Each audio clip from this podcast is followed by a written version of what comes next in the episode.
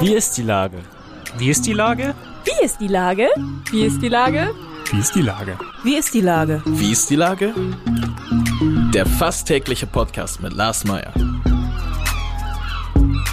Wie ist die Lage? Unser fast täglicher Podcast als Kooperation mit der Mopo und der Gute-Leute-Fabrik spürt seit über einem Jahr tagesaktuellen Fragen nach.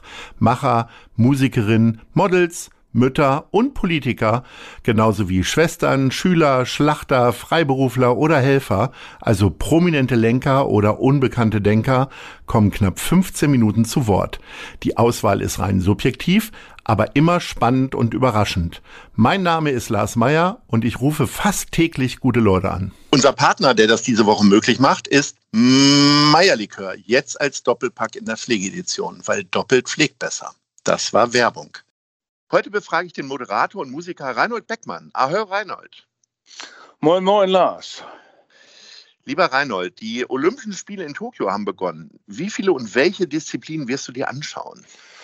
Ach, ich habe mir vorgenommen, ein bisschen mehr reinzuschnüffeln, weil ich auch mit Tokio natürlich wahnsinnig tolle Erinnerungen verbinde. Also ich war acht Jahre alt, 64. Vater hatte zu Hause was gewagt und ein bisschen Geld in einen kleinen Schwarz-Weiß-Fernseher investiert. Und ich kann mich an ein Bild noch erinnern, Willi Holdorf, der taumelte, der deutsche Zehnkämpfer, der leider nicht mehr lebt, guter Freund von mhm. Seeler. Weißt du, Lars, der taumelte auf den letzten Metern der 1500 Meter Strecke taumelt der, der fast bewusstlos ins Ziel und, und holte Gold für Deutschland. Der musste, glaube ich, äh, zwölf Sekunden äh, durfte der Abstand nur sein zu dem Russen und das hat er eingehalten. Und dann, ach, das war so ein Moment, ich meine, ich kann mich erinnern, ich saß mit meinen beiden älteren Brüdern zu Hause und wo man so ganz weit ins Leben irgendwo hinguckte, Tokio und ein Deutscher, der gar keine Haare mehr auf dem Kopf hatte, dem waren schon ganz jung die Haare ausgefallen. Dieser wahnsinnige Willi Holdorf, gewinnt Gold und fällt nahezu bewusstlos ins Ziel und ja, liegt dann dahinter der Ziellinie. Großartig. Und daran kannst du dich echt so erinnern. Als ja, ich acht der, war, ja, ja. war die WM 78 in Argentinien. Und ich weiß, dass ein, ein rotbäckiger, blonder, junger Mann uns gegen Mexiko äh, irgendwie weitergeschossen hat. Ich ja. überlege aber immer bei so Jugenderlebnissen, ob das dann teilweise nicht auch Erzählungen sind von anderen, die ich mir dann so zurück nee. einbilde. Jetzt nee. bist du noch zwei Jahre älter als ich, aber finde ich erstaunlich, dass du nee, weißt, wie das mit genau. acht war. Ja, ja. ja, weiß ich ganz genau, war der Moment, dass der erste Fernseher ins Haus kam, war da. Okay, ja. Moment. ja, das war ein heiliger Tag. Und das war verbunden mit den Olympischen Spielen. Mit welchem Gefühl guckst du dir das jetzt an, wo so Sachen wie, naja, keine Zuschauer, äh, möglicherweise überall Latent-Doping und alles irgendwie äh, da eine Rolle spielen? Das war ja doch noch ein bisschen, äh, zumindest scheinbar ehrlicher. Ja, es ist ja nun nicht neu irgendwie, dass man mit diesem Grundverdacht, diesem Grundgefühl da mal hinguckt und denkt, ist das alles echt? Also komm, aber auf der anderen Seite weiß ich, das sind, es sind so viele Sportler da, die wirklich ihre eigene Existenz da so hineinlegen. Und, und das ist auch der Gegensatz zum gut bezahlten, finanzierten Fußball. Ich meine, da sind Leute dabei, die alle vier Jahre einmal Sternchen sein können und nicht öfter. Und das ist ein, finde ich, verdient die Aufmerksamkeit, verdient auch den, den Blick darauf. Ich, ich gucke da gerne hin. Ich will jetzt mehr. Was sind dann für Disziplinen, die du dir so anguckst? Auch ich bin da ganz traditionell. Ich gucke natürlich alles so, was an neuen Sachen da ist. Ich meine, ich bin ja ein großer Fan deshalb auch von, von, von Beachvolleyball geworden, schon vor vielen, vielen Jahren. Ähm, aber jetzt bin ich da ganz klassisch orientiert. Ich liebe die Schwimmwettbewerbe. Hat natürlich für Michael Groß was zu tun von früher. Flieg, Albatros Flieg, einer der größten Sätze vom Sportkollegen Vonti damals mhm. in Los Angeles. Und das ist auch so Ach, ich machte immer Hochsprung wahnsinnig gern, hat was mit Dietmar Mögenburg zu tun, natürlich mit Ulrike Nasser-Meifert auch, die damals als 16-Jährige 72 äh, Olympische Spiele in München da gewann und dann, glaube ich, was zwölf Jahre später auch, ja genau, Los Angeles wieder, das dann auch noch so im, mit 28 nochmal toppen konnte. Und da bin ich ein großer Fan natürlich, diese, diese letzten Sekunden, bevor das 100-Meter-Finale losgeht, diese ganze Spannung vor dem eigentlichen Startschuss. Boah, das finde ich immer wahnsinnig. Da könnte ich mich, ja, das finde ich großartig. Usain Bolt, was für eine Geschichte, ja. Aber oh ja. Wenn du dich so gut erinnern kannst an die Schülerzeit, wie, wie sind deine Erinnerungen an die Bundesjugendspiele? Also äh, ich habe äh, oh, mit ja. einer großen Faszination ja Stabhochsprung immer gesehen. Das ist ja, ja keine Disziplin bei den Bundesjugendspielen, aber ich konnte mir nicht mal ansatzweise überlegen, wie man das macht. Äh, also Schlagball habe ich gut hingekriegt, aber selbst Weitsprung, äh, wo man ja nun diesen Balken gut treffen musste, ja. weil man sonst zwei Meter verschenkt hat, war schon schwierig genug. Wie, wie sah deine Karriere aus äh, dort? Und Ehren- oder Siegerurkunde? Äh, traumatische Momente, muss ich ganz sagen, am Anfang. Ich musste eine Geschichte erzählen. Ich hatte eine wahnsinnige Schwäche. Ich war die Oberpflaume im Schlagballwerfen. Ach, siehst du, da hätten wir uns gut ja. ausgeglichen. Ja.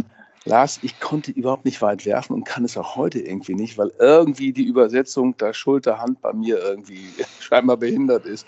Mhm. Und dann hat der Sportlehrer, weil ich in anderen Disziplinen Laufen und Weitsprung irgendwie echt gut war, hat er gesagt, komm, wir machen noch mal eine extra Ausgabe für dich. Du musst aber über 50 Meter werfen.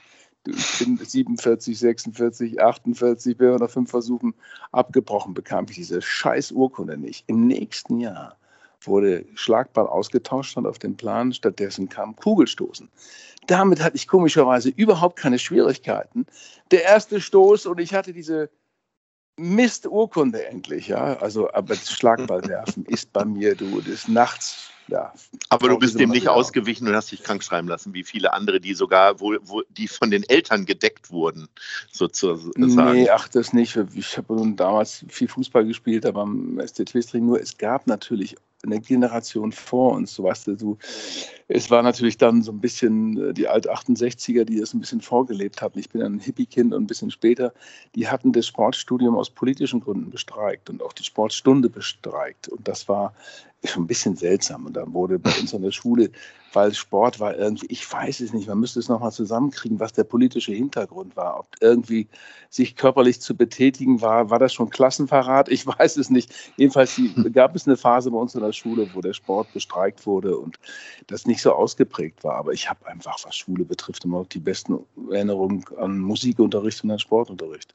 Und an den Englischlehrer, wenn wir Shakespeare gemacht haben und wir Monologe aufsagen mussten und so tun durften, als wenn wir Schauspieler wären. Und Musik ähm, entspricht ja deinem heutigen, deiner heutigen Realität. Du bist jetzt wieder auf, naja, ich sag mal, auf loser Tour, äh, gibst wieder ein paar Termine. Wie ist denn das Gefühl jetzt so nach anderthalb Jahren? Auch das Gefühl ist wahnsinnig gut und es ist natürlich jetzt, wir haben jetzt drei Konzerte gespielt, vier, fünf Konzerte jetzt, ja. Ähm, also das Gefühl ist gut, weil äh, es funktioniert, das neue Programm. Das ist natürlich immer so ein, so, ein, so ein, Übergang erstmal. Du musst das neue Programm erstmal rund spielen, da hast ein paar Unsicherheiten noch drin. Ja, dann hin zur nächsten Probe oder vor dem nächsten Soundcheck nochmal das Stück nochmal korrigieren und überlegen, ist der Ablauf richtig.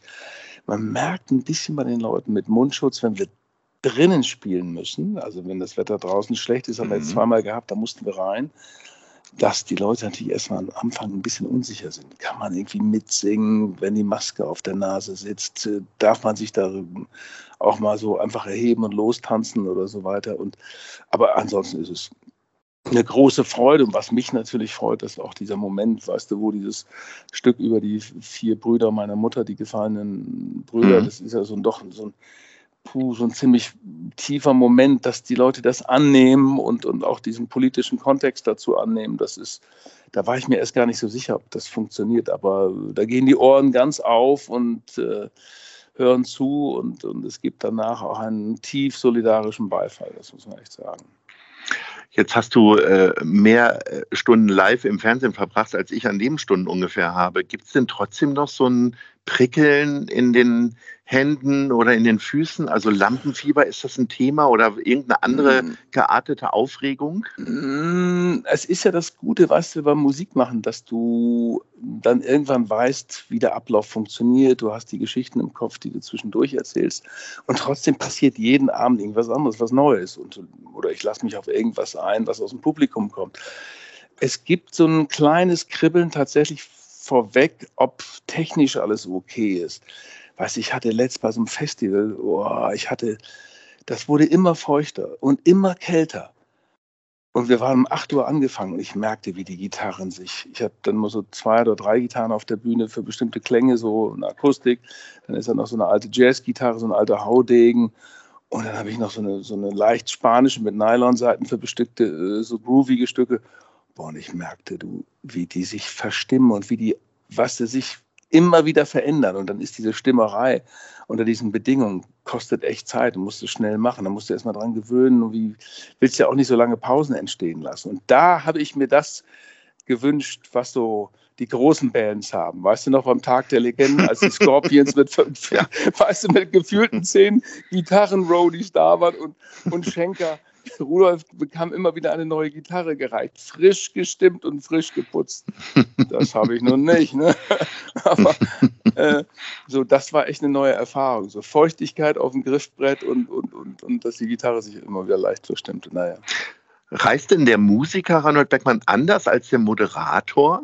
Also, ich sag mal so, äh, äh, Sportshow immer nach Köln, wahrscheinlich immer das gleiche Hotel und so weiter und so fort. Ja. Jetzt aber mal in die Untiefen der Republik, die dich sonst ja. vielleicht zum DFB-Pokal mal irgendwie erreicht haben.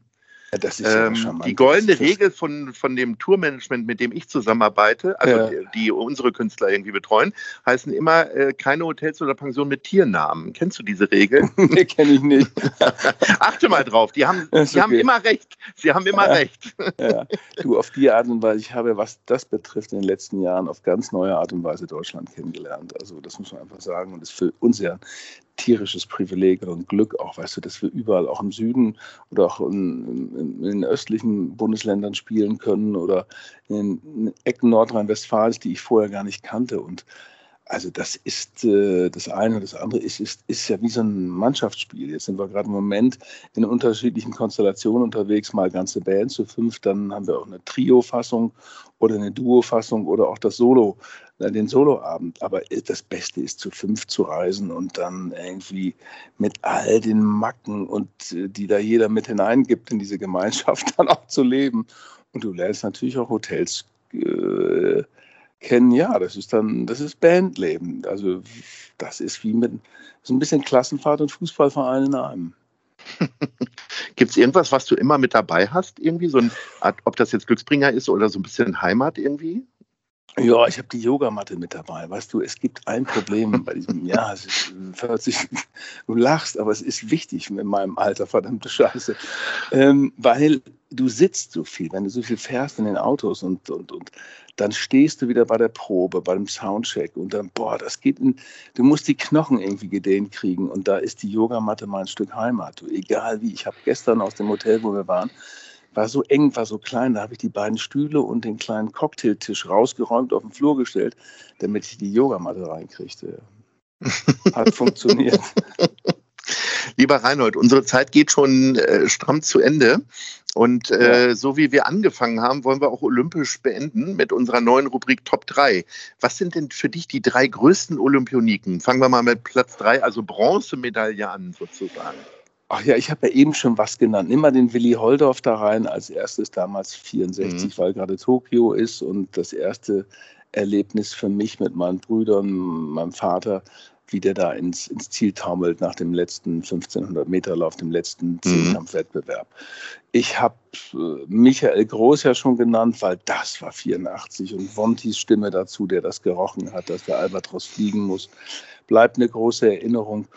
Und ich auch äh, dieses Doppelding Ulrike Malfahrt, also als 16-Jährige, als 16-jähriges verschüchtertes Mädchen, wie sie da stand bei den Olympischen Spielen und dann, wie gesagt, zwölf Jahre später nochmal, was war es, ja, auch 84 Los Angeles Ey, großartig. Das sind so drei, ich könnte jetzt wahllos weiter aufzählen. Du hast ja, ja genug selber auch genug. interviewt und gesehen, aber drei reichen uns erstmal. Ja, Lieber Reinhold, äh, ich wünsche dir äh, ganz viel Spaß auf deinen Reisen durch Deutschland.